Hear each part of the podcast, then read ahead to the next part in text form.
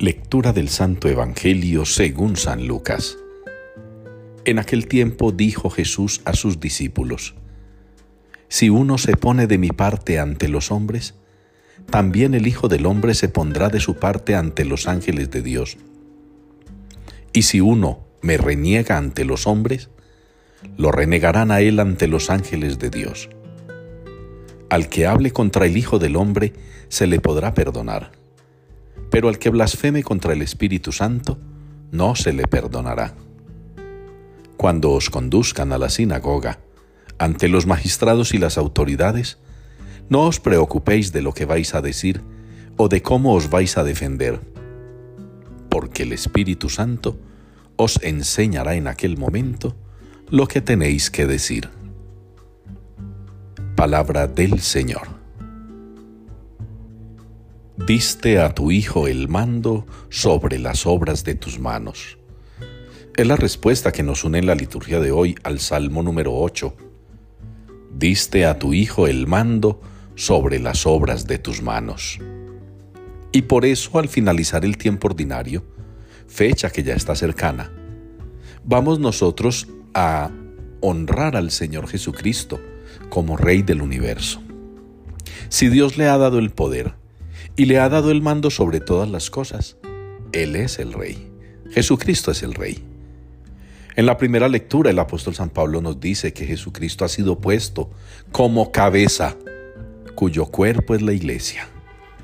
Y el cuerpo tiene que obedecer a la cabeza.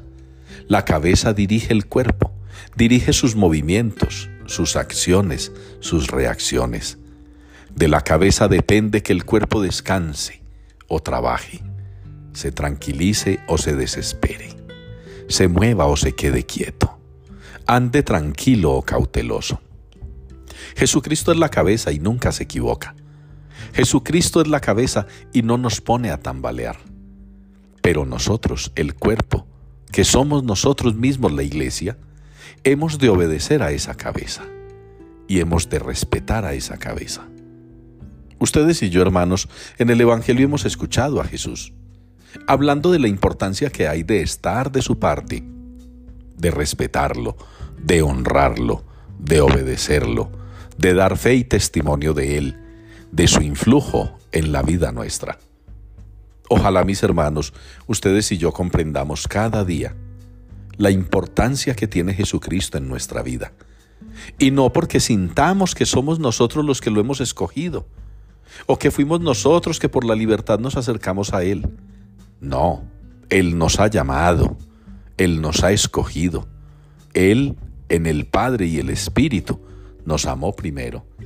Y por eso le correspondemos, es verdad, con toda libertad, pero también con un compromiso irrestricto y un respeto que no se discute, un respeto a Cristo como cabeza y a la iglesia como su cuerpo.